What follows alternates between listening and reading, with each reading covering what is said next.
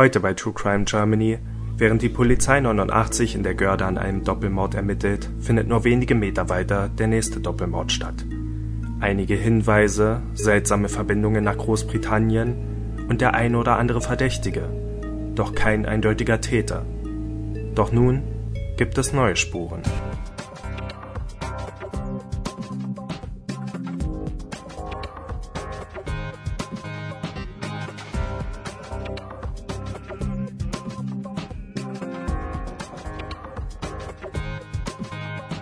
Es ist der 9. August 2016. Herzlich willkommen zu einer neuen Ausgabe von True Crime Germany. Ich bin euer Moderator Toni und mit dabei sind wieder Christian. Hallöchen. Und Dominik. Hallöchen. Und heute geht es um die Gördemorde, aber bevor es soweit ist, übergebe ich erstmal das Wort an Dominik. Ja, wir haben ein paar sehr nette Zuschriften bekommen, beziehungsweise auch ein paar sehr nette Tweets und Nachrichten zu unserem ersten Podcast. Dafür schon mal ganz herzlichen Dank. Ähm, es waren auch sehr hilfreiche Zuschriften dabei, sprich äh, sehr konstruktive Kritik, was wir besser machen können. Es ist ja noch ein neues Format. Ähm, genau, ich wollte mich einfach nur im Namen von uns dreien mal ganz kurz äh, bedanken dafür. Gerne, gerne mehr davon, auch nach der zweiten Episode. Ähm, gerne auch Ideen, die ihr habt. Einfach alles an unsere bekannten Twitter-Accounts oder auch ja einfach per Direktnachricht, wie ihr wollt. Aber gerne mehr Feedback. Wir freuen uns, dass es so gut angekommen ist nach nur einer Episode. Genau, und ich glaube, das ist etwas standardmäßig, das als Podcaster zu sagen, aber hinterlasst uns gerne auch eine Wertung bei iTunes. Das, das hilft eigentlich immer und ähm, ja, wie Dominik schon gesagt hat, wir reagieren gern auf euer Feedback und vielleicht werdet ihr heute schon die ein oder andere Änderung hören. Ja, aber nicht irgendeine Bewertung bei iTunes, sondern fünf Sterne natürlich. Ja, ja nur fünf Sterne. Ganz wichtig. Alles andere ist. Sonst gibt's keine neuen Folgen mehr. Inakzeptabel.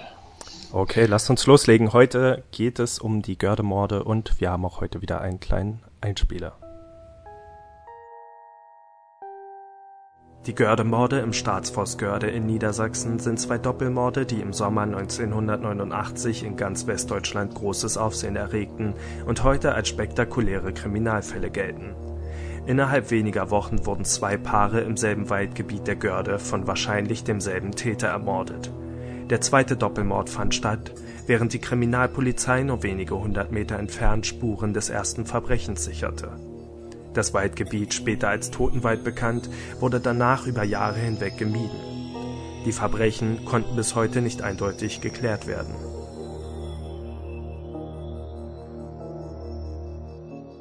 So viel zu diesem Fall. Es ist ein recht umfangreicher Fall. Ähm, wir werden da heute glaube ich, einiges wieder zu besprechen haben und deswegen ja, würde ich direkt mal ein bisschen auf die Details eingehen. Von welchem Zeitraum genau reden wir jetzt eigentlich?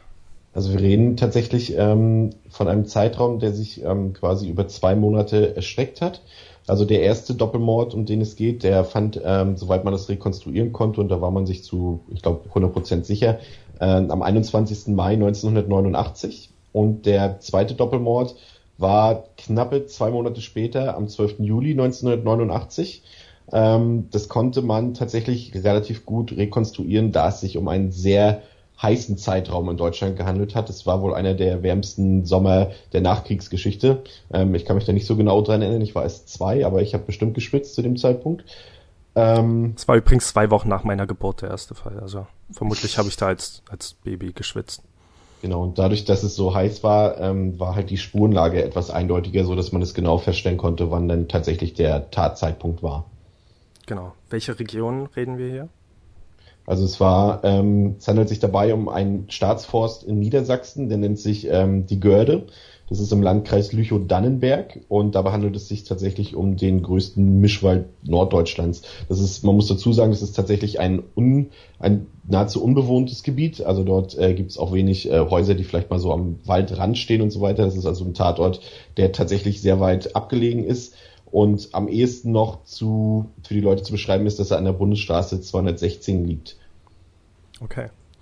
Ja, das ist also so der Bereich, äh, in dem wir uns diesmal bewegen.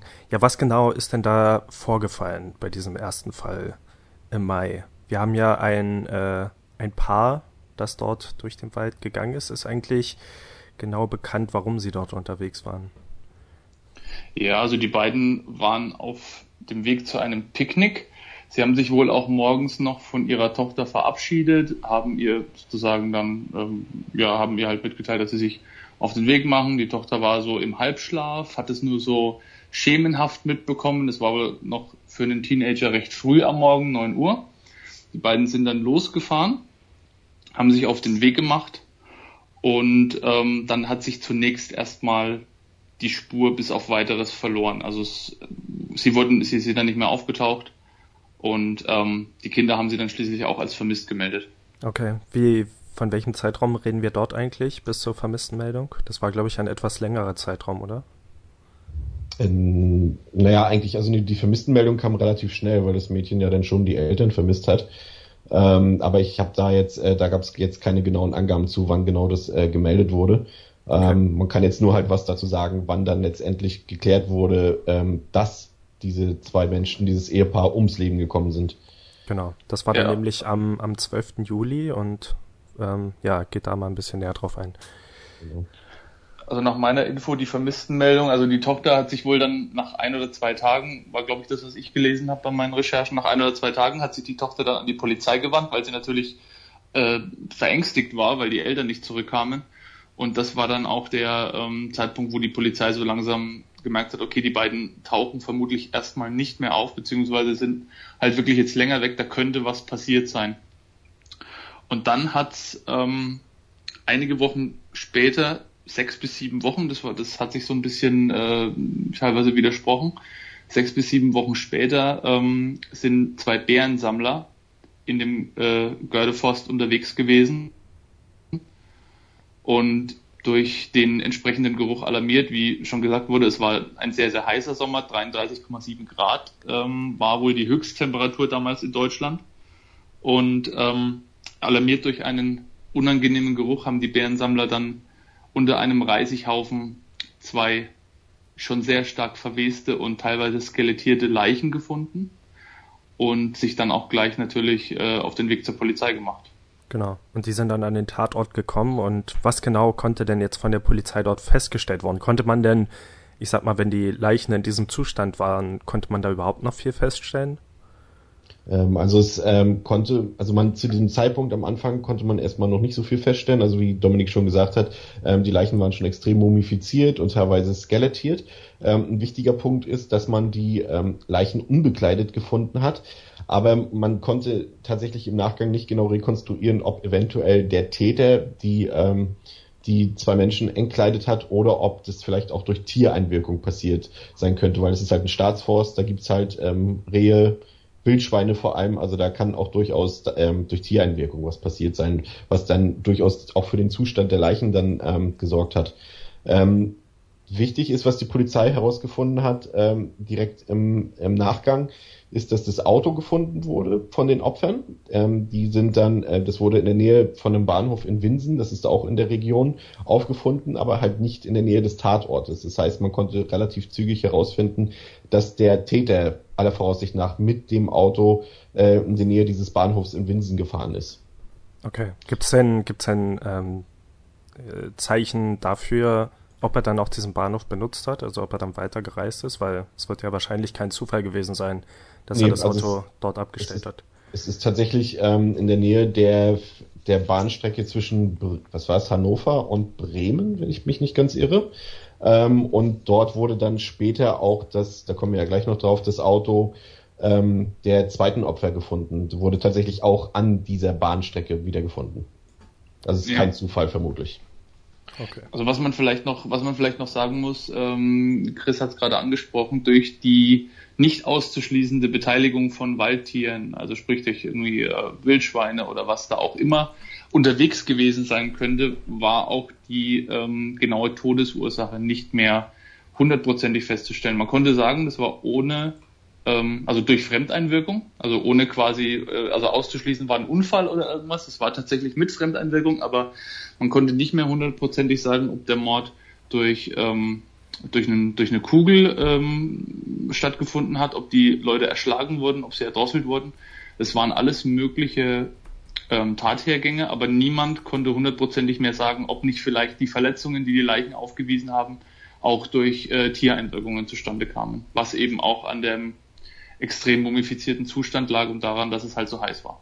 Es war übrigens die Bahnstrecke ähm, Hannover-Hamburg, nicht Hannover-Bremen. Äh, Im Übrigen haben diese Bärensammler, von denen Dominik geredet hat, die die Leichen aufgefunden haben, äh, auch der Polizei sofort geschildert, dass ihnen ein mysteriöser Mann entgegengekommen ist, als sie den äh, Weg aus dem Wald heraus zur Polizei ähm, auf sich nehmen wollten. Und da ist die Polizei dann später davon ausgegangen, dass es sich dabei äh, um den Täter gehandelt haben muss. Genau. Ähm, zu diesem äh, Täter, vermutlichen Täter, wurde ja später auch ein Phantombild erstellt. Ähm, da könnt ihr gerne mal nachschauen. Wir werden es auf jeden Fall irgendwo auch veröffentlicht haben. Ich denke mal in unserem äh, Twitter-Account unter True Crime GER. genau, man sollte, übrigens, zu finden sein. Man, man, sollte übrigens erwähnen, dass wir dann ähm, ab nächste Woche dann auch einen Blog haben, wo dann auch äh, Bildchen und Karten und sowas zu sehen sein werden zu den Fällen. Genau, da bekommt ihr also noch mehr Details dazu.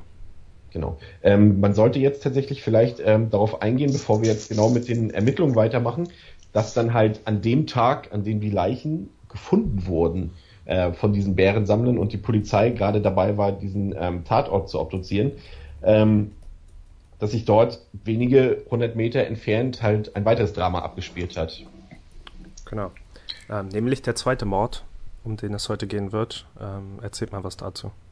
Genau, also während äh, halt in der Görde ähm, de, ähm, die Leichen des Ehepaars vom ersten Doppelmord entdeckt wurden, hat sich halt ein, nennen wir es mal dezent, ein Liebespaar aufgemacht in den Wald. Ich sag's deshalb in Anführungszeichen, weil es halt eigentlich zwei verheiratete äh, Menschen waren, die sich aber untereinander getroffen haben. Sie sind fremdgegangen, drücken wir mal, drücken wir mal so aus. Sie haben fremd, einen fremden Ausflug gemacht. Ähm, und zwar auch genau ähm, in diesen, in diesen Gördeforst. Mhm. Äh, die waren vorher noch essen in Bad Bevensen, das konnte man noch äh, feststellen und sie gingen dann ähm, gar nicht so weit in den Wald hin, obwohl so weit zwei Kilometer sind doch eigentlich schon relativ weit. Ähm, und zwar in der Nähe dieses Jagdabschnitts aus dem ersten Teil. Und dort äh, sind sie ganz normal spazieren gegangen, haben vielleicht auch ein Picknick gemacht. Das hat dann tatsächlich jetzt für den Tatergang eigentlich nicht so eine große Rolle gespielt. Ähm, und dort hat sich dann ihnen ein Mann, also Mann in Anführungszeichen, kann natürlich auch eine Frau gewesen sein, aber man ist ja von einem Mann ausgegangen, auch aufgrund des, des Phantombildes und den Angaben der Bärensammler, ähm, hat sich ihnen ein Mann entgegengestellt, sie mit einer Waffe bedroht und sie dann dazu gezwungen, sich auf den Boden zu legen und dort hat er sie gefesselt, die beiden. Ähm, zunächst hat er dann, ähm, das konnte man halt rekonstruieren, deswegen erzähle ich schon gleich, weil man da tatsächlich ein bisschen mehr zu weiß als zu dem ersten Doppelmord, ähm, sollten sie sich halt auf den Bauch legen. Dort äh, wurden die äh, beiden Menschen halt stranguliert und von hinten in den Kopf geschossen, also bei dem Mann. Und äh, bei der Frau wurde der Schädel und der Brustbereich zertrümmert. Ähm, das Besondere, das erzähle ich gleich, bevor wir es nachher vergessen sollten, der Täter hat halt hier die Kamera eines der Opfer entwendet und ist dann halt auch wieder mit dem Auto davongefahren, auch von den Opfern. Genau. Ähm, man sollte ja wirklich nochmal betonen, also es scheint der gleiche Tag gewesen zu sein. Das wurde, glaube ich, äh, im Nachhinein dann noch festgestellt. Das genau. heißt, beides hat sich am 12. Juli zugetragen, sowohl die Blaubeersammler, die den ersten Tatort gefunden haben, währenddessen dem Täter begegnet sind, der dann scheinbar unterwegs war und den zweiten Mord begangen hat, in der Zeit, als die Polizei dann am ersten Tatort ermittelt hat. Und da frage ich mich doch, hätte man nicht irgendwie die Schüsse hören müssen? Also in dem, in dem Beitrag von Aktenzeichen, falls ihr euch den anschauen wollt, da ist es teilweise ein bisschen widersprüchlich, ähm, was den zweiten Mord angeht. Zum einen wird es in dem Beitrag so dargestellt, dass sich der Täter dem diesem, äh, ich nenne es jetzt mal Ehebrecherpaar da in den Weg gestellt hat und die beiden so mehr oder weniger so hinter so eine Hecke und dann äh, knallt zweimal und hat die da erschossen. Also so war es den ähm, Angaben der Ermittler nach definitiv nicht. Ähm, es war wirklich so, dass er sie wohl auch länger, ich nenne es jetzt nicht gefoltert, aber zumindest er hat sie bedroht und hat sie gefesselt und wollte wohl auch mit ihnen ein bisschen spielen ähm, und hat dann wohl, das waren die Spekulationen, ähm, mitbekommen, dass in der Nähe die Polizei gerade den ersten Tatort absichert und wohl auch nach ähm, den Klamotten von, den, von, dem, von dem ersten Paar sucht. Hat dann wohl irgendwie mitgekriegt, dass die unterwegs sind und hat dann wohl ähm, in, in, in Hast, weil er Angst hatte, erwischt zu werden. Das war so die, die Frage, die da auch in den Raum geworfen wurde, ähm, hat dann wohl in Hast die beiden schnell umgebracht und ist dann äh, in dem PKW von dem, von dem Paar oder in, in dem PKW von dem Mann war es, glaube ich, geflohen. Ähm, ist aber tatsächlich äh, nicht hundertprozentig sicher, ob er das bewusst so gemacht hat, also ob ihm bewusst war, dass die Polizei gerade seinen ersten Tatort absichert und auf der Suche ist nach Spuren ähm, und ihm das einen Kick gegeben hat oder ob er ähm, einfach nur kaltblütig und abgebrüht war und gesagt hat, okay, ist mir egal, die erwischen mich eh nicht oder es ist mir auch egal, wenn sie mich erwischen. Also das äh, lässt dann auch schon nochmal schlucken. Also entweder muss man extrem abgebrüht sein oder man muss halt wirklich, äh, es muss einem alles egal sein. Ähm, ich wollte kurz anmerken, ähm, weil ähm, Dominik schon Aktenzeichen XY ungelöst, wie schon in unserer letzten Folge ins Spiel gebracht hat. Äh, man muss hier dazu erwähnen, dass der Fall, den ihr euch halt auch bei YouTube anschauen könnt, tatsächlich von der Ta vom Tathergang ein bisschen ungenau geschildert ist. Hat wahrscheinlich einen relativ einfachen Grund. Normalerweise werden halt bei Aktenzeichen XY die äh, Filmfälle erst, wenn sie überhaupt in der Sendung laufen, viel später gezeigt. Also manchmal zwei, drei Jahre nach der Tat überhaupt, wenn die Polizei oder die Kripo sich nicht anders helfen kann. Hier war es tatsächlich so, dass der Fall schon ähm, fünf Monate nach der Tat im Fernsehen lief und dann vielleicht auch noch nicht alle Einzelheiten so genau bekannt waren, beziehungsweise auch bekannt gegeben werden sollten, damit sich eventuell ein Täter nicht so im Sicheren sein kann. Genau. Ja, ähm, um halt auch äh, Fehlhinweise auszuschließen, ne, durch genau. die Bevölkerung, Trittbrettfahrer und Leute, die halt einfach ähm, ihre 15 Minuten im Rampenlicht haben wollen. Zu deiner ursprünglichen Frage, Toni. Ähm, die Polizei konnte das tatsächlich nicht mitbekommen, dass ähm, dort gerade ein zweiter Doppelmord passiert, weil obwohl halt die beiden Tatorte wirklich weniger als einen Kilometer auseinander lagen, war halt die Lokalität, ähm, ich bin mir jetzt nicht sicher, ich glaube vom ersten Mord äh, in einer Senke in diesem Forst und die war so gelegen, dass halt ähm, der Tonfall dieser Schüsse nicht zu hören gewesen sein soll. Also das konnte tatsächlich auch rekonstruiert werden, es wurde auch nachgestellt, äh, man konnte das nicht mitbekommen. Okay. Ähm, denkt ihr denn, dass das einen tieferen Sinn hat, dass der Täter die Polaroid-Kamera mitgenommen hat? Oder es, es scheint sich hier ja nicht um Raubmorde zu handeln, also ob er ganz beliebig einfach nach der Kamera gegriffen hat, um etwas von Wert zu bekommen, oder ob er vielleicht tatsächlich befürchtet hat, dass ein Foto von ihm gemacht worden sein könnte. Hm. Ich würde das Zweiteres denken. Ja. Hm. Ich, also für mich ist es tatsächlich, ähm, war es nicht wirklich durch sie. Er hat ja auch wohl ein Fernglas mitgenommen. Das wurde zumindest dann auch in diesem besagten Akte, äh, Aktenzeichen XY-Beitrag erwähnt. Oder? Ähm, war das beim ersten Mord? Ich glaube, also bei beiden Morden, das ist dann halt auch die Frage, ob es Zufall ist oder nicht, bei beiden Morden hat er irgend so ein technisches Gerät mitgenommen. Also beim zweiten war es halt der Fotoapparat. Ich bin mir nicht sicher, ich glaube beim ersten war es tatsächlich das Fernglas. Ja. Okay, also er hat auf jeden Fall, entweder hatte er eine Technikaffinität ähm, oder er hatte wirklich mit dieser Kamera Fotos gemacht oder hat das Fernglas noch benutzt. Also es ist sehr, sehr schwer zu sagen, weil die ganze, der ganze Fall ja auch ähm, auf jemanden schließen lässt, wie eben schon erwähnt, der entweder extrem kaltblütig ist oder dem alles egal ist. Und es bei so jemandem zu interpretieren, warum er die Sachen mitgenommen hat, ist sehr, sehr schwierig. Wenn auch noch gleich dazu kommen, er ist ja auch tatsächlich bei dem zweiten Mord noch eine gute Woche ähm, mit dem Auto des, ähm, des, der Ermordeten oder des Ermordeten noch durch die Gegend gefahren. Also ihm war auch das entweder völlig egal, dass er, er musste ja, wenn er noch bei Verstand war, gewusst haben, dass die Polizei nach dem Auto sucht. Und er ist aber einfach noch damit rumgefahren. Ja. So als wäre nichts gewesen. Zu der Kamera sollte man noch sagen, dass es eine Sofortbildkamera war. Es wäre in dem Fall also nicht unbedingt notwendig gewesen, die Kamera selbst mitzunehmen. Es könnte also wirklich sein, dass er einfach nur etwas von Wert mitnehmen wollte oder eine Trophäe. Aber das geht natürlich dann auch in den Bereich der Spekulation. Was mich erwundert, wenn das Fahrzeug in der Nähe des Bahnhofs abgestellt wurde und er dann vermutlich äh, ja mithilfe des Zuges geflohen ist, ist wäre es natürlich ein ziemlich großer Zufall, dass er dann gerade am Tag des Fundes wieder in dem Wald äh, unterwegs war. Also wäre für dazu mich wirklich die Frage. Noch. Okay, dazu kommen wir dann noch. Ähm, okay, gibt es sonst noch Hinweise zu diesem zweiten ähm, Mord? Ja, tatsächlich, also es wurde relativ zügig, also generell auf beide Morde schon bezogen, ähm, von der Polizei ein, ein, von den Polizeipsychologen ein Täterprofil angelegt, ähm, was ich tatsächlich ein bisschen, naja, auch ein bisschen schwammig finde, weil es halt sehr, ja, oberflächlich will ich nicht sagen, aber das trifft, kann halt auf viele Leute zutreffen. Also ich ja, finde Täterprofil, das, das was, was, was hier gegeben wurde, das grenzt halt nicht viel ein. Also da fand ich tatsächlich einen Aspekt, also ich erzähle es mal kurz, also er wurde halt als ein sehr brutaler und aggressiver Mensch beschrieben, der, wie Dominik ja auch schon vorhin festgestellt hat, sehr gefühlskalt sein müsste. Ähm, es gab auch ein paar Spekulationen über ein eventuelles sexuelles Motiv, aber das konnte nie so genau bestätigt werden, aber auch nicht widerlegt werden. Ähm, er soll sehr cholerisch gewesen sein und ähm, introvertiert. Das ist alles so schwammig, das kann, das kann jeder sein in dem Sinne.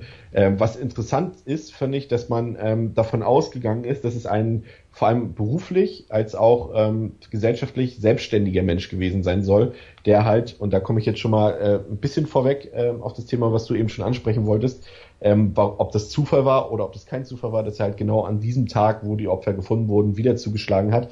Ähm, dadurch, dass man ihn als selbstständig beschrieben hat, ähm, ist man halt davon ausgegangen, dass er sehr viel Zeit hatte, um dieses Gebiet zu studieren, um sich dort umzusehen, um dort öfter, vielleicht sogar täglich oder in gewissen Abständen den Wald abzusuchen, um dort Leute zu suchen, gezielt Opfer, ähm, die sich dort vielleicht ein bisschen abseits vom Pfad bewegt haben, dass er halt ähm, sich auf die Lauer gelegt hat. Und zwar zu mehreren Zeitpunkten. Mhm. Und nicht jetzt nur zufällig diese beiden, sondern dass er halt auch öfter, nicht nur bei diesen beiden ähm, ermorden, sondern auch öfter in den Wald gegangen ist, um dort potenzielle Opfer zu suchen. Was halt darauf schließen lässt, dass er beruflich vielleicht nicht so eingespannt war oder gar selbstständig war. Wobei man halt auch sagen muss, ähm, ähnlich wie beim, beim Jokze-Fall äh, beim letzten Mal gibt's ja nicht wirklich, also es gibt mehr Spuren, aber es gibt ja trotzdem nicht wirklich viel, was die Polizisten zur Verwertung gehabt hätten. Und wir hatten 1989, das heißt, auch da war die Spurensuche noch ganz anders als heute und ähm, dieses Täterprofil ist ja nur auf Basis der vorliegenden Informationen erstellt worden und das erklärt wahrscheinlich auch, warum es so allgemein gehalten ist, weil man halt einfach sagen musste, okay, ähm, klar, es kann sein, dass derjenige selbstständig war und viel Zeit hatte, um sich mit dem Forst vertraut zu machen, um die Gegend auszukundschaften, um sich vielleicht auch auf die Lauer zu legen, ohne zu morden, um Wege auszukundschaften und so weiter. Es kann aber natürlich auch genauso gut sein, dass derjenige als Kind oft im Forst war und vielleicht mehr oder weniger dort aufgewachsen ist, weil die Familie dort sehr, sehr oft äh, am Wochenende war oder Urlaub gemacht hat und dass er deswegen mit dem mit der Umgebung schon vertraut war und sich vielleicht gar nicht mehr so stark ähm, mit den Wegen und mit allem vertraut machen musste. Also das wäre genauso denkbar. Deswegen man muss dieses Täterprofil wirklich auch äh, anhand der Informationen bewerten, die damals vorlagen und die heute vorlagen und es ist halt nicht sehr viel. Ja, ich würde ähm. gerne nochmal auf ein paar einzelne Punkte aus dem ja. aus dem Profil genau eingehen. Also wir haben hier ähm, gut, brutal und aggressiv, darauf kann man, glaube ich, also das ist halt etwas, das allgemein ja. auf so einen Serienmörder äh, zutrifft, Gefühlskeit auch. Einzelgänger wäre natürlich nachvollziehbar, wenn er einzeln gesichtet wurde und vermutlich die Tat auch einzeln ausgeführt hat. Ähm, dann waren die Punkte ähm, überkorrekt, fand ich etwas seltsam. Also habe ich mich gefragt, wo das herkommt, aber das hat vielleicht damit zu tun, wie die Leichen gefunden wurden. Also ob sie zum Beispiel äh, ja ordentlich nebeneinander gelegt wurden. Bei den ersten hat ja die Kleidung gefehlt und da würde ich mich wirklich fragen, ist es jetzt die, die Tatsache, dass er vielleicht sexuell gestört ist? Oder kann es dieses Überkorrekte sein, dass er eben Spuren verschwinden lassen wollte? Aber warum hat das dann beim zweiten nicht gemacht? Also ich frage mich, woher dieser Punkt mit dem Überkorrekten kommt. Ja, das ist natürlich schwierig. Man kommt halt auch nicht, es ist ja auch, es wird ja nicht das Polizeiprofil, äh, wird ja, das Täterprofil wird ja nicht aus diesen zehn Wörtern bestanden haben. Da gab es vermutlich 20, 30, 40, vielleicht 100 Seiten dazu. Und äh, da kommt man natürlich heute schwer ran. Also wahrscheinlich gibt es da Ausführungen zu, warum sie gerade auf diesen Punkt der Überkorrektheit gekommen sind. Aber das können wir jetzt halt von hier nicht mehr nachvollziehen. Ne? Ja, ich finde es nur seltsam, weil das für mich der eine Punkt ist, den ich jetzt nicht in jedem üblichen Täterprofil ja. erwartet hätte. All diese anderen Begriffe, würde ich sagen, treffen auf die meisten Psychopathen vermutlich zu. Aber dieses überkorrekt, finde ich, ähm, ja, da muss es ja wirklich einen Ansatz dafür gegeben haben. Und vielleicht war es eben die Art, wie die Leichen vorgefunden wurden. Aber sie wurden ja jetzt auch nicht direkt versteckt. Also vielleicht ist er wirklich einfach davon ausgegangen, in dem Wald geht schon keiner. Und wenn es jemand findet, ist es auch egal. Aber ich finde den Punkt vielleicht noch etwas ähm, widersprüchlich. Aber es kommt sicher nicht aus heiterem Himmel. Also so ein Profiler hat sicher auch einen Grund, warum er diese Art von Profil erstellt. Ähm, was noch wichtig ist, ähm, da sind, haben wir, sind wir noch nicht drauf eingegangen, ist, dass ähm, wir haben natürlich jetzt den, den, den Fundtag der ersten Leichen und dann auch den Tattag des zweiten Doppelmordes. Aber die Leichen vom zweiten, vom, von der zweiten Tat, die wurden dann zwei Wochen später am 27. Juli von den Polizisten gefunden, als sie die Spurensuche bezüglich der ersten Tat ähm, im, im Forst haben stattfinden lassen. Ja. Ist eigentlich seltsam, dass das so lange gedauert hat. Man müsste ja davon ausgehen, dass sie wirklich für lange Zeit noch den Wald abgesucht haben und das scheint ja auch der Fall gewesen zu sein. Und da würde ich eigentlich erwarten, wenn das in der Nähe war, dass die Leichen eher gefunden wurden. Aber wir haben ja schon gesagt, das ist ein großer Waldbereich. Und auch wenn es relativ nah dran war, also auch nah genug, dass man die Schüsse normalerweise hätte hören müssen, ähm, ja, ist erstaunlich, meiner Meinung nach, dass es so lange gedauert hat. Zwei Wochen. In der, in der Folge, ähm, also nachdem man halt auch die zweiten ähm, Leichen gefunden hat, äh, wurde dann eine, ein 40-köpfiges Sonder, ein, oh Gott, jetzt muss ich gerade selber überlegen, Soko, ist das Sonderkommission oder? Sonderkommission, ja. Ja. Ähm, da ähm, wurde dann eine Spurenakte angelegt. Dort war, haben auch ähm, waren, wurden 2000 Spuren zusammengefasst. Es wurden ganz viele Leute befragt. Ich habe was von 10.000 Befragungen in der Bevölkerung gehört und es wurde auch eine also ich kenne mich jetzt, also ich kenne mich nicht aus mit Belohnungen, aber durch Aktenzeichen XY kann man so ungefähr einschätzen, wie so Belohnungen ausfallen und die war tatsächlich exorbitant hoch, vor allem auch für die damalige Zeit 50.000 D-Mark. Also wir haben heute, um mal im Vergleich zu setzen, wenn heute jemand ermordet wird, dann ist es meistens bei 2.500 bis 5.000 Euro Belohnung. Das sind 50.000 D-Mark, auch wenn es sich um vier Opfer handelt, ziemlich viel, muss man ehrlich gesagt sagen.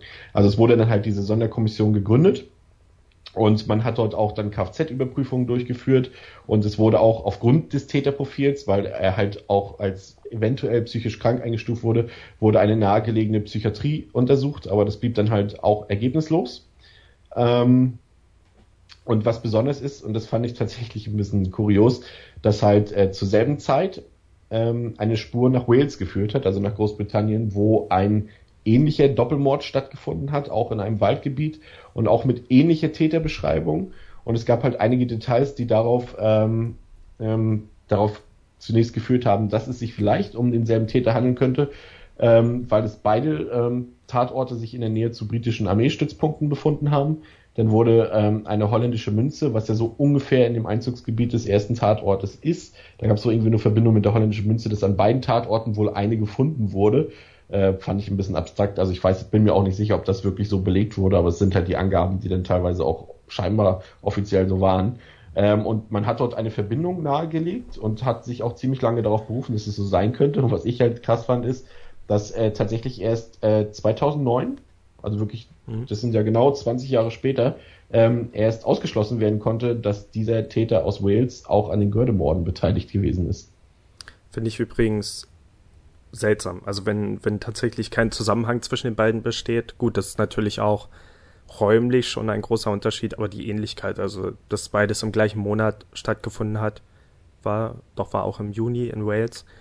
Ähm, und dann, ja, das dann scheinbar reiner Zufall letztendlich war, also dass da wirklich zwei Täter komplett unabhängig voneinander diese Taten ausgeführt haben, das finde ich schon überraschend. Also ich hätte damit gerechnet, in der Recherche, dass sich doch äh, da noch irgendwas finden lässt. Nur, wie gesagt, rein räumlich wäre es natürlich schwer umzusetzen, wenn man jetzt davon ausgeht, er ist eine Weile mit dem Auto unterwegs gewesen, dann in den Zug, dann wirklich weit weggefahren, vielleicht sogar mit der Absicht zu flüchten, also über die Grenze, äh, gleich auf eine ganz andere Insel und sich dann entschieden hat, zurückzukommen. Aber auch da, also die Zeitabstände bis zum zweiten Mord dann wieder in Deutschland sind einfach auch nicht so groß. Also scheint es sich hier wirklich nur um einen sehr seltsamen Zufall zu handeln. Ja, auch ja. die Tatsache, ähm, dass, dass wir eine, eine, eine, Psychiatrie wieder direkt in der Nähe von einem, von einem, also einem Erholungs- oder einem Waldgebiet, wo viele Familien picknicken, Urlaub machen, das ist auch wieder so was Kurioses, wo man dann sagt, eine, eine benachbarte Psychiatrie, das heißt, die muss ja wirklich auch in, äh, in fußläufig zu erreichender Nähe äh, gelegen sein oder, gele oder musste da äh, damals gelegen äh, äh sein oder haben. Ähm, und das schon allein diese Tatsache so, ähm, dass, da, dass da vermutet worden ist, dass vielleicht jemand aus dieser psychiatrischen Einrichtung da ausgebrochen ist und diese Morde, ähm, diese Morde verübt haben könnte. Ähm, also das ist so ein Gebiet, wo ich sage, okay, da ist eine Psychiatrie in der Nähe, ähm, Waldgebiet. Vielleicht, hm. vielleicht wollten sie es auch einfach nur ausschließen. Vielleicht haben sie es nicht in Erwägung gezogen, aber sie wollten es einfach von vornherein ausschließen. Hm, klar. Gibt es eigentlich im Internet jetzt äh, irgendwelche Spekulationen, die mit diesen äh, Militäreinrichtungen zu tun haben? Also es erstaunt mich, nee. dass es da nicht mehr gibt in Richtung, äh, könnte es mit diesen, also von den, sage ich jetzt mal, üblichen Verdächtigen unter den Verschwörungstheoretikern hätte ich da mehr in Richtung erwartet, äh, Militärkampfmittel oder irgendwas, irgendwelche Experimente und so weiter und so weiter. Nicht, um hier irgendwie eine neue ähm, ein neues Feuer anzustacheln, aber ich hätte mehr in der Richtung erwartet. Ja, also ich, da gibt es wahrscheinlich auch mehr, mehr in der Richtung, aber ist halt ähm, wenig bekannt über so, gerade gerade halt diese Sache mit, ich fand es halt interessant, dass es halt diesen ähnlichen Fall mit Wales gegeben hat, aber leider kann man darüber nicht mehr viel nachlesen, was denn tatsächlich und warum es zum Beispiel erst 2009 ausgeschlossen werden konnte und ähm, die Nähe zu dem britischen Armeestützpunkt, ist man jetzt davon, warum hat man das angegeben? Ist man davon, vielleicht davon ausgegangen, dass es sich um einen stationierten Soldaten handeln könnte? Also schwierig, da noch irgendwas nachzuvollziehen. Genau, letztendlich, weiß nicht, ob du das jetzt schon gesagt hattest, aber ein Mann namens John Cooper wurde letztendlich äh, in Großbritannien verurteilt, genau. der auch schon ähm, ja, andere Sachen in seiner Akte zu stehen hatte, was ihn nochmal weiter belastet hat. Also in dem Fall kann man zu einer gewissen Sicherheit davon ausgehen, dass dort tatsächlich äh, der richtige Täter geschnappt wurde. Welche weiteren Spuren haben wir denn noch? Ja, also es ist denn tatsächlich ähm, erstmal nichts passiert. Hm. Ähm, was, was, schon, was ich schon ein bisschen krass fand. Also man hat viel ermittelt, man hat halt diese Sonderkommission gehabt, es lief bei Aktenzeichen XY, aber es blieb tatsächlich alles komplett ohne Fahndungserfolg. Ähm, bis dann 300, 1993 tatsächlich was passiert ist. Da hat ein ähm, Zeuge mitbekommen, wie ein Mann eine Frau gedroht hat ähm, mit ich will es jetzt nicht ganz aus dem Zusammenhang reißen, ich will es jetzt auch nicht zitieren, aber in dem Sinne, ähm, pass mal auf, sonst passiert dir sowas, wie den Leuten in der Görde passiert ist. Und Ermittlungen haben dann tatsächlich ergeben, dass dieser Mann einen Waffenschein hat und tatsächlich auch eine Waffe desselben Typs besaß, mit der der Mann im zweiten Doppelmord erschossen wurde. Und äh, man konnte dann auch ermitteln, dass der Verdächtige äh, Ortskenntnisse hatte und auch das Profilbild bzw. das Phantombild relativ gut auf ihn passt. Ähm, aber man hat dann tatsächlich erwirken können, eine Hausdurchsuchung durchführen zu können und man hat den Täter auch äh, den Täter, Entschuldigung, den, ähm, wie sagt man, den Verdächtigen äh, befragt, aber der hat konnte dann tatsächlich ein Alibi vorweisen. Also verlief auch diese Spur erstmal ins Nichts. Ja, ist eigentlich äh, schade, dass es dort nicht mehr Informationen zu dem Alibi gibt. Es wäre ganz interessant gewesen, wie ähm, kugelsicher das eigentlich ist. Pass mal auf, da kommt, äh, deswegen, ich sage erstmal zunächst nichts. Ähm, wir kommen ja jetzt gleich noch auf ein paar Sachen, die sich auch in den letzten Jahren eventuell entwickelt haben. Und erinnere mich nachher mal dran, dass ich auf dieses 1993 nachher nochmal eingehe. Da habe ich nämlich mal eine ganz interessante These zu. Okay. Aber erst später. Okay. Okay, also was man, was man vielleicht noch erwähnen sollte, ähm, ganz kurz, äh, natürlich, wie schon vorhin bereits kurz angeschnitten, die Görde war ja damals ein beliebtes Ausflugsziel und auch teilweise Reiseziel für Familien, für Leute, die Erholung suchten. Und das hat sich natürlich nach den beiden Morden, nachdem es publik geworden ist, ähm, spätestens dann natürlich auch nach der Aktenzeichensendung, die ja damals für viele so der Dreh- und Angelpunkt am Wochenende war, ähm, am, am, Freitagabend. Ähm, spätestens danach hat sich das natürlich massiv gewandelt und ähm, viele Mythen haben, wurden dann gesponnen darum natürlich, dass da jemand umgeht, dass da ein Mörder umgeht, der dort, der dort lebt im Wald. Ähm, es wurde äh, auch äh, natürlich vom, vom, vom Gördemörder gesprochen, vom, äh, vom Totenwald, so, ja. also ne, das wurde dann so ein geflügeltes Wort. Ihr geht in den Totenwald, wenn jemand einen Ausflug in die Görde gemacht hat. Was natürlich auch für die für die dort ansässigen ähm, sehr auf Tourismus angewiesenen äh, Gastwirte und so weiter ein unglaublicher ähm, Schlag war, weil natürlich die Touristen, die sonst immer sehr sehr zahlreich dahingeströmt sind, unmittelbar danach und auch noch Jahre danach wohl ähm, sich sehr stark dezimiert haben aus verständlichen Gründen. Und also es hatte auch weitergehende Auswirkungen noch dahingehend, dass eben niemand mehr so wirklich dahin wollte, schon gar nicht zum Picknick machen, weil halt jeder Angst hatte, dass der Mörder dort noch unterwegs ist. Ja, also ich finde das auch, ähm, fand ich sehr, sehr schockierend, dass wir in Deutschland tatsächlich so etwas hatten. Wir haben ja schon darüber gesprochen, dass das äh, der, der größte Mischwald war, glaube ich, in der Richtung war. Das heißt sowieso schon. Genau ja etwas, wo man vielleicht nicht einfach so rein rein stolpern möchte, wenn man nicht gerade ortskundig ist, aber dass das dann wirklich zu diesem unheimlichen Totenwald geworden ist, wo man natürlich tatsächlich befürchten muss, dass weitere Sachen passieren. Ähm, wusste ich nicht, dass wir sowas in Deutschland auch haben. Ich weiß nicht, ob ihr mit dem Aokigahara in Japan vertraut seid, aber das ist ja, ja zum Beispiel auch so ein Wald, in dem sich dort aus anderen Gründen war dort scheinbar sehr viele Selbstmorde passieren, aber das ist ja auch äh, so ein ja. Fall, wo niemand wirklich in diesen Wald gehen möchte, also wo wirklich ein großes, großes Stück Fläche komplett äh, gemieden wird aus so einem also Grund und dass, dass so ein Mordfall eben wirklich so etwas auslösen kann, ähm, finde ich schon immer wieder schockierend. Und man hat ja generell schon Angst vor dem Wald. Also ich bin, also nicht jeder, aber ich, ich, ich äh, ja. habe es schon mal in irgendeinem anderen Podcast ja schon mal erwähnt. Also ich äh, bin generell eher jemand, der den Wald meidet. Also jetzt hier mal so Stadtpark, wo auch mal ein bisschen vielleicht ein paar mehr Bäume sind und sowas, das ist logisch. Auch mal hier in so ein kleines Waldgebiet, aber so ansonsten habe ich irgendwie sehr viel Respekt vor so einem Wald. Auch wenn man zum Beispiel mal, kennt ja jeder, die Autobahn lang fährt und da hast du ja viele Abschnitte, wo rechts und links neben der Autobahn so richtig tiefe Waldgebiete sind, wo du wirklich keinen Meter weit gucken kannst. Da ist es zappenduster. Und äh, da muss ich ganz ehrlich sagen, habe ich Respekt vor. Also, und wenn dann noch so eine Geschichte dazu kommt, naja, ich bin raus.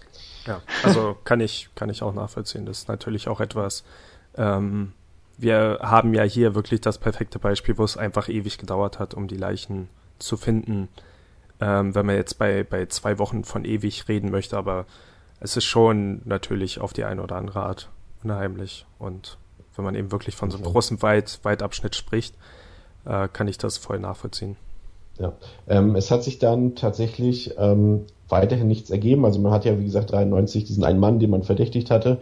Ähm, und nach und nach hat sich das Thema so langsam erledigt. Ähm, der Fall ist aus, der, aus den Medien verschwunden. Auch aus der Bevölkerung ist der so ein bisschen verschwunden. Auch das Ganze mit der Görde hat sich wieder so ein bisschen gelegt, was Dominik erzählt hat. Ähm, die Leute sind dann da auch wieder hingegangen und es hat einfach keine Rolle mehr gespielt in der Öffentlichkeit, dieser Fall. Ähm, man ich habe herausgefunden, dass 1997 zum Beispiel nur noch zwei Ermittler, auch mehr alibimäßig mit diesem Fall beschäftigt waren. Ähm, und es, es, gab halt einfach nichts mehr. Also der Fall ist komplett verschwunden. Es hat eigentlich keinen mehr so wirklich interessiert. Ähm, 2009 war sogar nur noch ein Kripo-Beamter damit beschäftigt und der sollte auch wirklich nur so nebensächlich, falls nochmal irgendwie ein Hinweis kommt, sich damit beschäftigen und vielleicht in die Akten setzen. Aber ansonsten war der Fall tatsächlich tot. Also man hatte zwar ähm, noch ein paar Spuren, also da sind wir noch gar nicht drauf eingegangen, also man hat natürlich auch ein paar Sachen gefunden. Ähm, es gab wohl ein paar Frauenhaare, die man gefunden hat, die man hätte analysieren können, aber die waren dann auch ohne Haarwurzel und es hat dann auch wirklich geringe Chancen gehabt, da überhaupt ranzukommen. Ähm, man hat es dann auch sein lassen, also man hätte natürlich jetzt so mit dann 20 Jahre später eine DNA-Analyse machen können, aber man hat darauf verzichtet, um dieses Spurenmaterial nicht zu vernichten, ähm, weil man das habe ich gelesen, da habe ich chemisch leider keine Ahnung, vielleicht hat jemand von euch ja chemisch eine Ahnung. Ähm, ein Haar ohne Wurzel kann nur einmal für eine DNA-Analyse benutzt werden, weil es sonst quasi verbrennt, habe ich gelesen. Ja. Ähm, weiß ich nicht genau, aber auf jeden Fall. Nee? Okay. Meine örtliche Expertin sagt nein, aber ich bin mir nicht ganz sicher. Ähm, auf jeden Fall sollen wohl die, die Chancen, wirklich die DNA zu isolieren, äh, wesentlich geringer sein, wenn die Wurzel nicht vorhanden ist. Ja, jedenfalls hat man dann aus, Jedenfalls hat man dann aus ähm, Kapazitätsgründen auf weitere Ermittlungen verzichtet und hat das dann auch erstmal sein lassen mit der DNA-Analyse. Aber dann, lieber Dominik, hat sich ja was ergeben. Ja, tatsächlich. Und zwar ähm, wurde festgestellt, ähm, dass ein weiterer möglicher Täter ins, äh, in den Fokus der Ermittler noch gerückt ist. Also erstmal fand ich es krass, dass nach so vielen Jahren immer noch ermittelt wird. Also man sieht auch wirklich, wie sehr das die Leute beschäftigt hat. Man kann auch, äh, wenn man da im Internet ein bisschen recherchiert, liest man auch teilweise von Leuten, die da mehr oder weniger dann schon fast davon besessen waren, diesen Fall noch zu lösen. Das passiert ja wohl doch ab und an, dass Ermittler sich dann auch wirklich mit dem Fall äh, äh, identifizieren und anfangen, dann das als ihr Lebenswerk zu betrachten. Ich muss dich kurz noch unterbrechen, da muss man dazu sagen, also weil ich ja gerade gesagt habe, die Ermittlungen waren tot und aus Kapazitätsgründen gab es keine mehr. Ähm, letztes Jahr hat man tatsächlich wieder angefangen zu ermitteln. Da gab es einen neuen Polizeipräsidenten in der Polizeidirektion in Lüneburg und da wurde dann tatsächlich wieder eine neue Sonderkommission äh, gegründet. Deswegen wurde wieder ermittelt, wie Dominik sagt. Erstaunlich, dass nach so langer Zeit äh, wirklich noch in so einem Fall ermittelt wird. Also auch mit dem die, die letzten Jahreszahlen, die wir jetzt genannt hatten, 2009 und so, ist natürlich klar, dass ein Fall nicht komplett zu den Akten gelegt werden kann, aber man muss schon sagen, dass es ja wirklich eine lange Zeit ist. Gut, aber wenn man sich die Timeline anschaut, so richtig, wirklich eine Pause gab es ja nicht. Ich meine, 2014 wurden die äh, Ermittlungen eingestellt, weil einfach keine Kapazitäten mehr da waren, aber man hat ja schon äh, bereits im nächsten Jahr, also es war ja wirklich nur ein ganz, ganz kurzer Zeitraum und zwischendrin ist ja immer mal mit kurzen Unterbrechungen kamen immer mal neue äh, Erkenntnisse ans Licht oder zumindest kleinere äh, Eckpunkte, die dann, die dann wichtig geworden sind für kurze Zeit. Naja, Dominik, Dominik, wir reden, wir reden hier von, von, von ähm, fast 20 Jahren Ermittlungsbau, also wo keine neue Spur dazu kam. Also 1993 ja. halt dieser Mann und dann jetzt erst wieder 2014, also das sind 20 Jahre. Na gut, aber auch, äh, auch 1997, äh, laut meiner Info, gab es immer noch Ermittler, die an dem Fall gearbeitet haben. Also auch zwischendrin dann waren da, es ja, gab da zwar zwei. keine großen Erkenntnisse, ja gut, aber klar, keine Sonderkommission, aber schon die Tatsache, dass es immer noch Leute gibt, die sich damit beschäftigen. das stimmt. Ich würde ganz gerne mal unsere Hörer da vielleicht aktivieren, also falls da jemand mehr Ahnung in dem Bereich hat.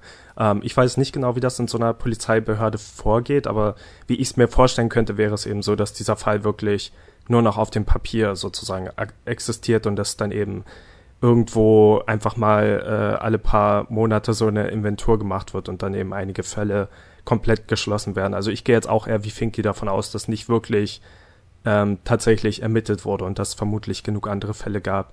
Ähm, Was hatten wir denn letzte Woche bei Joxe? Da war Wurde da noch, hat, wird, wurde da noch ermittelt, jetzt bis auf das, was sich jetzt eventuell ich, ich da noch mal ergeben hat durch den Journalisten? Da war der zwischenzeitlich auch tot, ne? Ja, ich glaube, da waren es ja. nur die Medien, aber ich glaube, der Fall wurde nicht offiziell geschlossen, jetzt im Gegensatz zu dem. Aber auch da bin ich mir nicht ganz sicher, deswegen wäre mal interessant, wenn unter unseren Hörern vielleicht jemand ist, der sich mehr mit dieser Polizeithematik beschäftigt und vielleicht weiß, wie das so im Polizeialltag aussieht mit diesen alten Fällen. Also ob es da wirklich, wie man es manchmal in, in Filmen sieht, diesen großen Stapel gibt, wo dann einfach der eine Fall ja. ganz unten auf dem Stapel landet, ähm, oder ob da tatsächlich noch in solchen Fällen ermittelt wird. Würde mich mal interessieren. Gerne auch für ein Interview hier im Podcast natürlich. Ne? Genau. Klar, okay. also wie dem auch sei, ähm, es haben sich noch ab und zu zumindest mal Leute kurzfristig damit beschäftigt, wenn auch nur auf dem Papier. Und dann ähm, Tatsächlich in 2015 wurde von der Polizeidirektion Lüneburg wieder eine neue Sonderkommission gegründet, ähm, weil man sich wohl auch wieder mit dem Fall beschäftigen wollte oder musste, relativ überraschend dann auch. Ähm, geheim dass, dann, dass dann wieder so. Geheim. So, es wurde, es ja. wurde übrigens geheim gehalten, dass diese Sonderkommission gegründet wurde, was auch schon mal interessant ist eigentlich. Genau, also man musste schon irgendwie ähm, neue heiße Spuren haben, sonst hätte man das ja nicht gemacht. Und gerade auch die Tatsache, dass es geheim gehalten wurde, untermauert das ja noch. Und ähm, gerade in diesem Jahr kam dann auch raus, weshalb das Ganze letztes Jahr geheim gehalten wurde, nämlich es war ein neuer Täter in, das, äh, in den Fokus gerückt, der Ermittler, und zwar ein ähm, Friedhofsgärtner, der aber bereits, und das ist das, was mich eigentlich überrascht hat an der Tatsache, ähm, 1993 in Haft ähm, Suizid begangen hat. Also dieser Täter, der da eventuell als der Gördemörder ähm, hätte überführt werden können, war de facto eigentlich nicht mehr zu überführen, weil er schon seit etlichen Jahren tot war. Ja. Genau. Ähm, Wie kam man denn auf den? Ähm, man kam auf den, indem man äh, auf einen, mit einem anderen Mod, der erstmal augenscheinlich nichts damit zu tun hatte, äh, sich beschäftigt hat, und zwar ähm, eine Frau, die Frau eines Unternehmens, Birgit Meyer hieß sie aus Lüneburg, war auch bereits 1989 vermutlich, man wusste es nicht genau, aber vermutlich aus ihrer Wohnung entführt und getötet worden. Zunächst mal erstmal, okay, man sagt sich, gut, Mordfall, wie es wahrscheinlich viele gibt im Jahr, äh, kein, kein, keine Erwähnung in der öffentlichen Pressemitteilung oder in irgendwelchen anderen Statements der Polizei, dass das in irgendeiner Art und Weise mit dem Gördetäter zu tun haben könnte. Ähm, auch die Umstände, ähm, die jetzt konkret dazu geführt haben, dass man da wieder in die Ermittlung gegangen ist, die wurden auch verschwiegen. Ähm, was bekannt war, ist, dass dieser Gärtner, äh, Kurt Werner M. hieß der im Übrigen, dass der die Frau Meier wohl gekannt hatte. Er hat da wohl bei den Nachbarn gearbeitet, hatte auch äh, ab und zu mal Kontakt mit Frau Meier, wohl auch direkt, hat sich mit ihr unterhalten und war wohl auch den Familien schon länger bekannt. Ähm, und ähm, aufgrund dessen hat man dann geprüft, ob dieser Täter nicht eventuell auch für die Gördemörder, ähm, für die Gördemörder äh, verantwortlich sein könnte. Wohl auch deswegen, weil Kurt Werner M. schon seit frühester Kindheit, also ich glaube, das, was ich gelesen habe, irgendwie mit 16, 17 Jahren ist er das erste Mal strafrechtlich in Erscheinung getreten. Ähm, da waren auch krasse Sachen dabei. Er hat sich dann Schusswechsel mit der Polizei geliefert. Da waren Vergewaltigungsvorwürfe dabei. Er saß sehr lang in Haft auch Morde ähm, oder andere Gewalttaten. Also es, er muss sein ganzes Leben lang schon ähm, sich der Gewalt verschrieben haben. Und die, der konkrete, äh, die konkrete Verbindung zu den Gördemorden war wohl, dass man ihm nachweisen konnte, dass er zum Zeitraum der, der beiden Morde 1989 sich regelmäßig und mit regelmäßig war wohl hier auch gemeint ähm, in, in häufiger häufigerer Abfolge für, für ähm, über einen längeren Zeitraum im, im Gebiet des Gördeforsts aufgehalten hat. Er hat wohl auch Lebensmittel dabei gehabt, einen Rucksack und generell sah es so aus, als würde er dort vielleicht campen oder sich dort irgendwie länger, länger einrichten. Ähm, auch Waffen angeblich hatte er dabei. Also sprich, das Profil von ihm, wie es ja in dem, in dem von Psy äh, Polizeipsychologen erstellt worden ist und auch äh, wie dann, wie dann ähm, der Mord an, an der äh, Gattin des Unternehmers aufgebaut war, ähm, hat wohl dazu geführt, dass man gedacht hat, okay, wir haben hier wirklich eine heiße Spur. Es könnte tatsächlich eine und dieselbe Person sein, die diese Morde, ähm, die diese Morde verübt hat. Es hat es natürlich nicht erleichtert, dass äh, Kurt Werner M. bereits seit 1993 tot ist aber ähm, man hat wohl auch zwei äh, Abschiedsbriefe gefunden, die er vor seinem Suizid noch geschrieben hat und in denen mag man versteckte Botschaften erkannt haben, die äh, von ihm selbst stammten und in denen er auch die Spekulationen äh, über den Zusammenhang zwischen dem Mord an der Unternehmergattin und zwischen ähm, den Gördemorden dann noch weiter genährt hat. Die Frage, die ich mir stelle, ist, ähm, was du vorhin erwähnt hast, ist, dass es halt ähm, in keiner öffentlichen Pressemitteilung oder generell eher so verschwiegen behandelt wurde, ähm, dass dort ein Zusammenhang bestehen könnte. Gerade rein bei den ähm, Randdaten, die du genannt hast, dass es halt im August 89 war. Wir reden hier erster Doppelmord Mai 89, zweiter Doppelmord Juli 89. Hier diese Entführung und dieser Mord 1989 in Lüneburg. Lüneburg ist wirklich sehr dicht an, an der, an der, ähm, am Görde-Forst dran. Also gerade da ist jetzt allein von den Randdaten würde ich dann sofort eine Verknüpfung herstellen. Ja.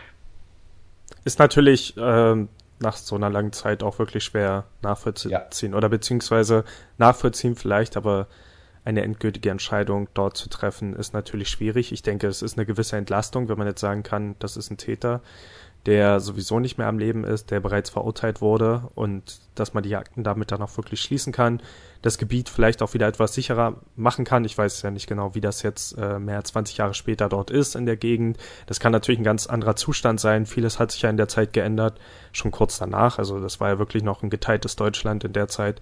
Und da wird sich sicher viel geändert haben in der Zwischenzeit, aber es ist natürlich in irgendeiner Weise, kann ich mir vorstellen, ähm, befreiend, vielleicht auch für die Familien der Opfer, dass man da jetzt äh, ja vielleicht davon ausgehen kann, den Täter gefunden zu haben. Die Frage ist, die, was du sprichst sogar einen interessanten Punkt an, auf den wollte ich auch eingehen. Ähm, für mich klingt das Ganze irgendwie tatsächlich so, wie du es eben schon erwähnt hast, und da will ich jetzt wirklich, wirklich keinen da irgendwie reinziehen, auch nicht die Polizei, die machen schon ihre Arbeit gut. Aber gerade in Amerika hat man ja schon des Öfteren davon gelesen, dass einfach mal, um Ermittlungsakten schließen zu können, einfach mal Leute, die schon inhaftiert sind oder die schon verstorben sind, ähm, ja. im Nachhinein als Täter zu beschuldigen beziehungsweise zu verurteilen, in Anführungszeichen verurteilt werden können sie ja nicht mehr, wenn sie schon tot sind. Aber dass man so einfach Ermittlungsakten schließt und irgendwie liest sich das für mich hier in dem Fall auch so. Ja, also ich habe jetzt versucht, so ein bisschen darum zu schiffen, aber im Prinzip war das auch der Gedanke, den ich hatte. Ähm, ist natürlich schwer zu sagen, wenn der Fall bereits geschlossen wurde und dann extra nochmal geöffnet wurde, ob das wirklich not notwendig gewesen wäre.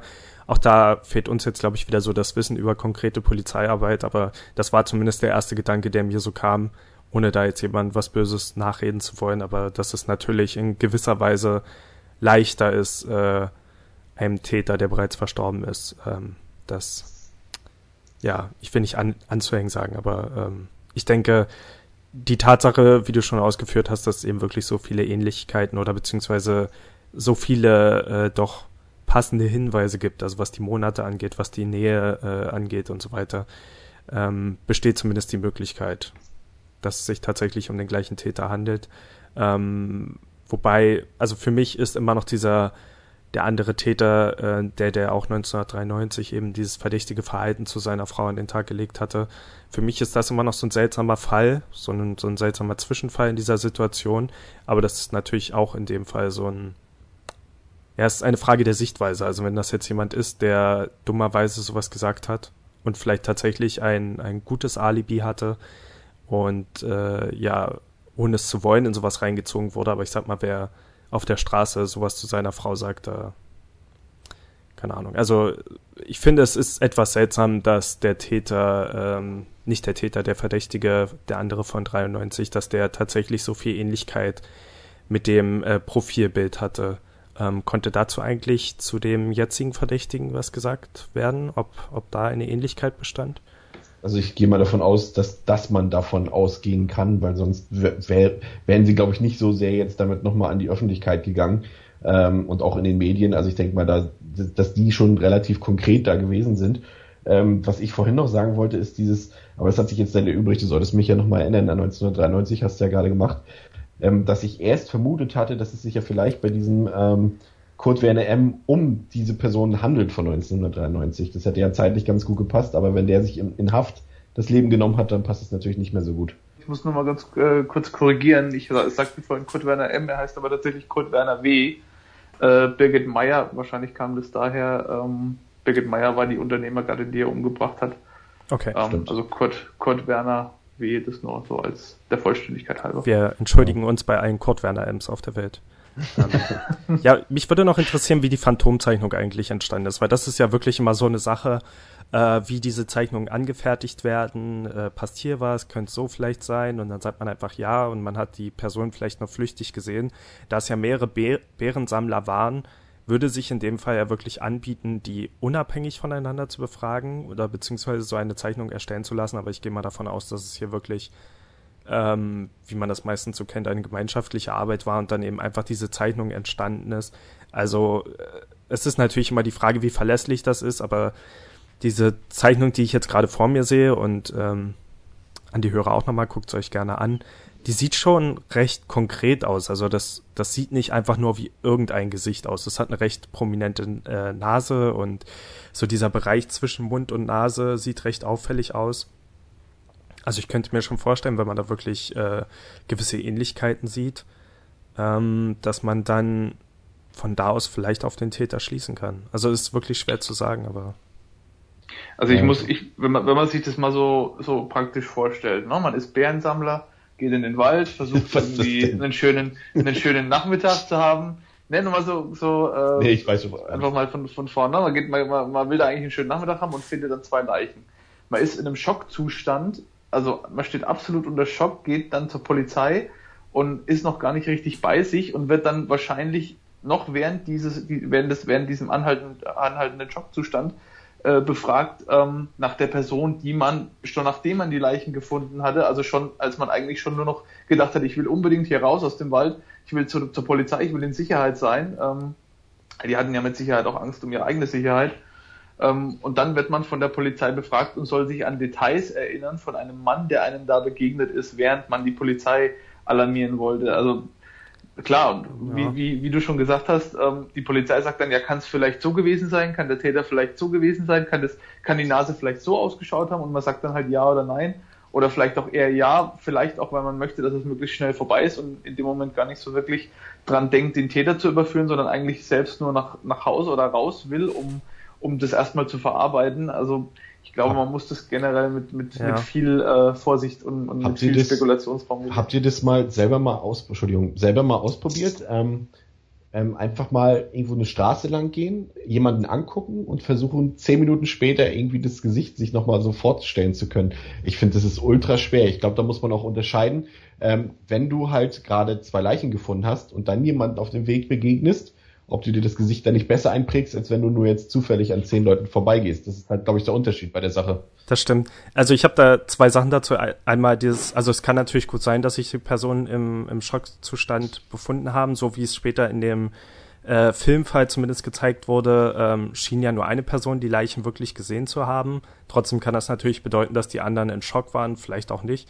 Also es ist schwer nachvollziehen. Ich gehe jetzt einfach mal davon aus, dass dieser ähm, Aktenzeichen XY Filmfall auf äh, Zeugenaussagen basierte, aber ich weiß nicht, wie viel Freiheit man sich da genommen hat. Also ob die drei Personen jetzt wirklich schockiert waren oder ob die Leiche eben nur einer entdeckt hat und die anderen einfach mitgegangen sind.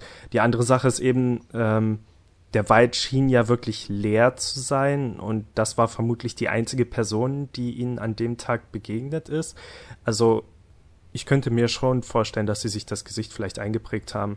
Das Problem ja. ist, was ich jetzt hier bei dem Fall sehe, ist, dass wir jetzt zwar ähm, viele Anhaltspunkte haben, aber es wirklich ganz wenige konkrete Sachen gibt, über die man in diesem Fall letztendlich reden kann, wo man was Handfestes hat. Also eigentlich ist viel, ganz viel Spekulation dabei, Spekulation durch die Polizei, Spekulation durch die Medien, von uns natürlich jetzt auch Spekulation.